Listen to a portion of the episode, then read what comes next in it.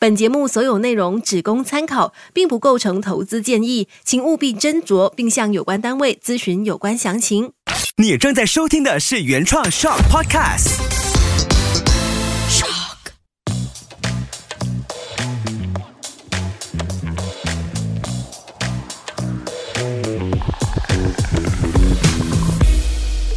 好，你好，我是崇伟，欢迎收听从理财开始。而这一集呢，其实聊到一个很正常，大家都应该会认识到的一个理财工具。我把它归纳成是一个理财工具，是我相信大部分的人都会去购买这个产品。它算是一个金融产品，但是它也被建议纳入你的理财的一个规划当中。它就是保险。但是你会常问说，保险我买对了吗？或者是有一种怀疑，保险是不是骗人的？因为当你要理赔的时候，却理赔不了，或者说它是一个无底洞，因为你时常会被代理员说服说去买更多的保险，买了这个之后又买另外一个保险一个保单，然后再买另外一个保单，所以到底多少才是一个足够的保障给我们的生活当中？而最后就是想说保险。是不是骗人的？其实这个问题，我相信一直都会有人在问。但是我觉得它并不会是一个骗人的东西，因为它是一个很奇妙的东西。我必须说，因为你给了钱之后，你到最后只是买了一本书回来，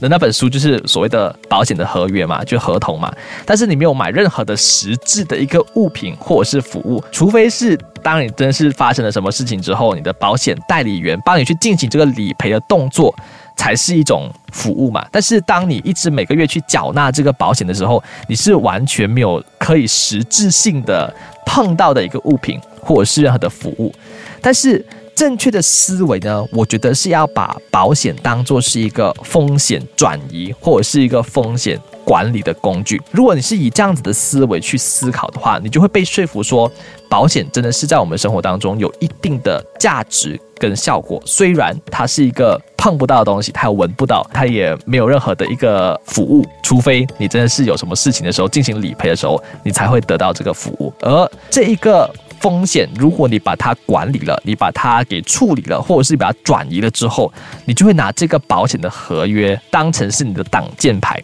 那保险的合同其实一定的一个定义来说，就是把那个指定的承担风险的期限和条件，用法律的一个合约的一个状况去把它给列完出来。所以，当你有这个契约的这一个监管之下呢，任何的这个合同只要符合到。合同上面所要提到的元素或者是一些状况的话，这个合同就会变成是一个有效的合同，而这个当事人就必须要履行。当你签了之后，你成为一个合同的当事人，你就必须要履行这个合约当中的责任，也就是你要去缴纳这一个保险费嘛。而保险公司就是那个提供服务的人，他就必须要在当你有任何事情的时候去履行他的责任，也就是进行这个理赔。回到一个问题，就是合同已经是在你的手上了，而这个。情况来说，其实当你已经收到了那个保险的合同的时候，基本上来说，所有的东西都已经列明的非常的清楚。我们说 black and white 已经非常的清楚了，所以它其实基本上某一个程度上面，它并不是在骗人，因为是你去承认，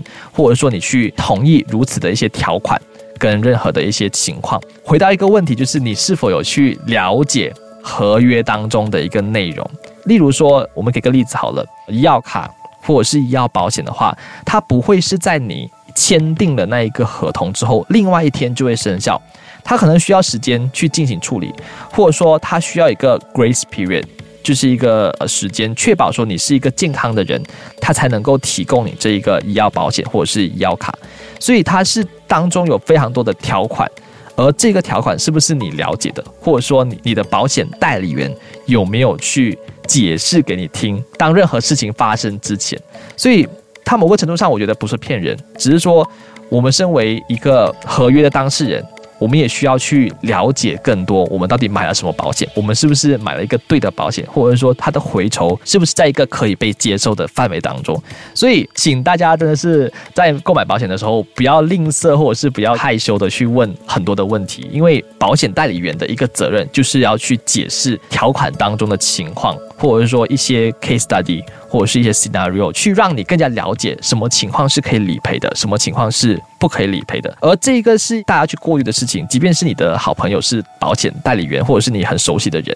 你都必须要去顾虑这样子的一些事情，来来作为一个你做决定的一个考量，因为你必须想象说，你每个月是要工期的，而并不是一个非常小的数目。当你累积成一年之后的一个保险费，其实是大约有在一个四位数到五位数左右的，所以是一个蛮大的一个考面面，不能够说因为他是你的好朋友，所以你就没有任何的多虑。当然，也不要太过的多虑，因为保险的意义就是要让你受到保障嘛。所以，如果你太过的多虑之后呢，你可能会花很长时间去进行这个决定。当你进行决定之后，真的是万一在你进行决定的一个过程当中发生了任何的意外，或者是真的是有确诊了什么病状的话，它就会拖累你了。所以，也不要太过多虑。花太长时间去进行这个考虑跟思考，他必须要在一个可能说几天之内，或者是说当一个保险代理员去销售这一个保险之后，可能你需要一点时间，可能在一个星期之内就最好去做一个决定，来来审视或分析说这个保险。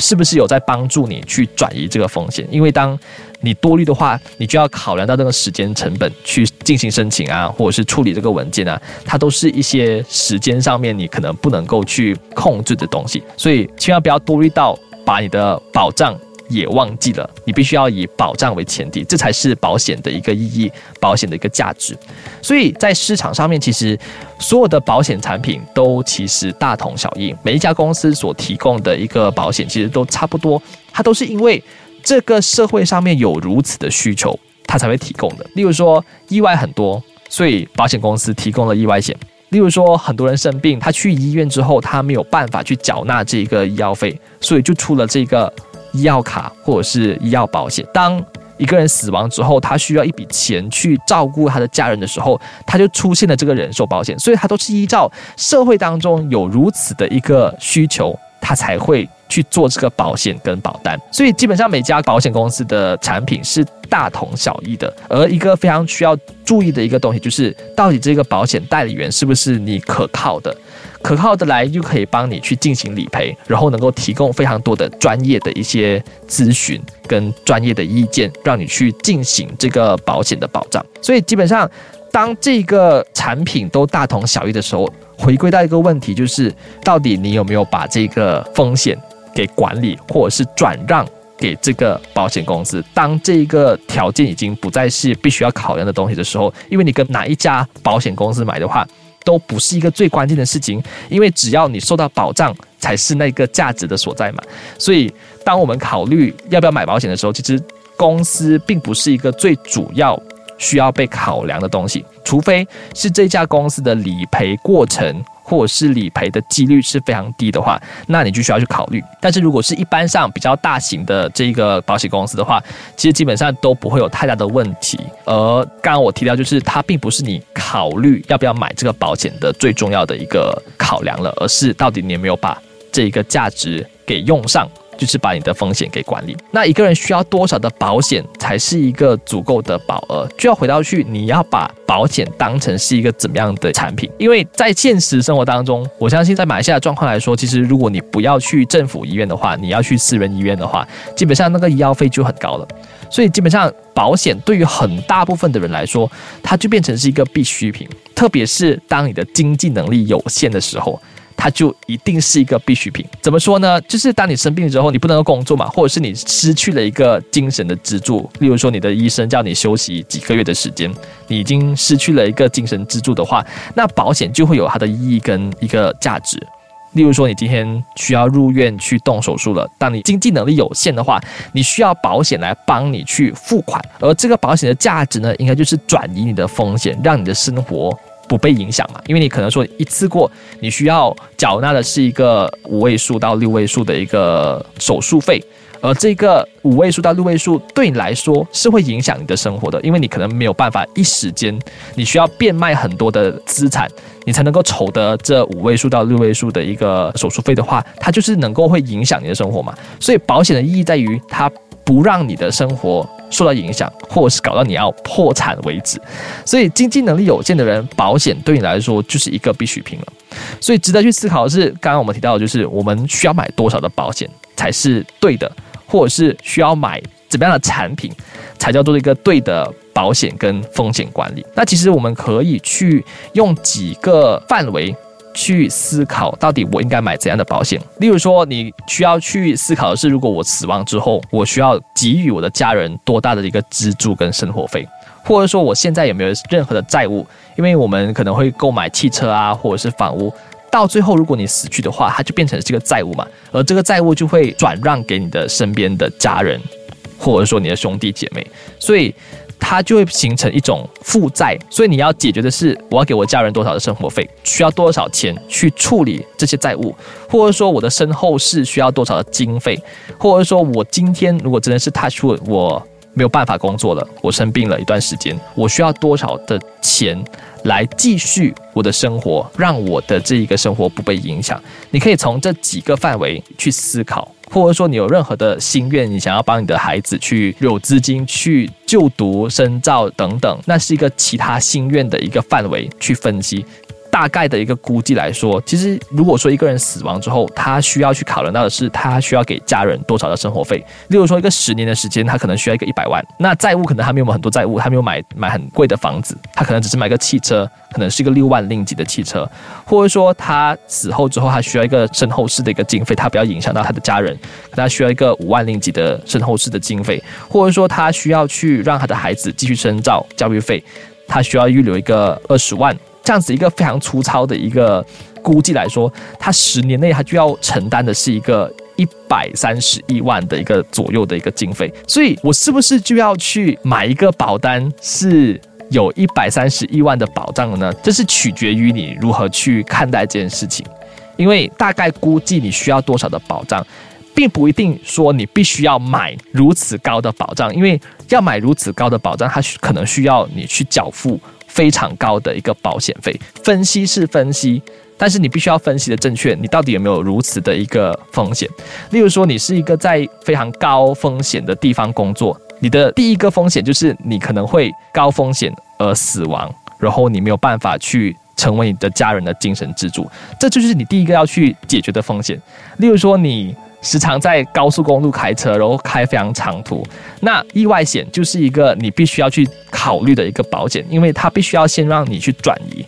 所以它就在于你去如何去分析你要转移哪一个风险为第一个 priority。如果这个东西它可以解决之后，你就可以 move on 去另外一个你要解决的风险，特别是刚。毕业出来的学生，或者是刚出社会的工作人士，你是不可能把所有的风险都转移给这一个保险公司，你必须要一步一步来，先解决第一个风险，再解决第二个风险。因为人生路，如果说一个比较乐观的状况来说，我们还有非常长的路要去走，所以我们先把一些我们要解决的风险先解决掉，然后才去下一个风险。这才是我们应该去思考的问题，而不是你分析了之后，你需要一个一百多万令吉的一个一个状况，你就立刻去买一个一百多万的一个保障。那当然，如果一个保险代理员的状况来说，当然他分析了这个状况之后，他当然希望你买越多越好，因为这是一个销售的过程嘛。但是，当我们回归到我们自己的一个生活当中，我们可以用一步一步的状况去慢慢的把这个风险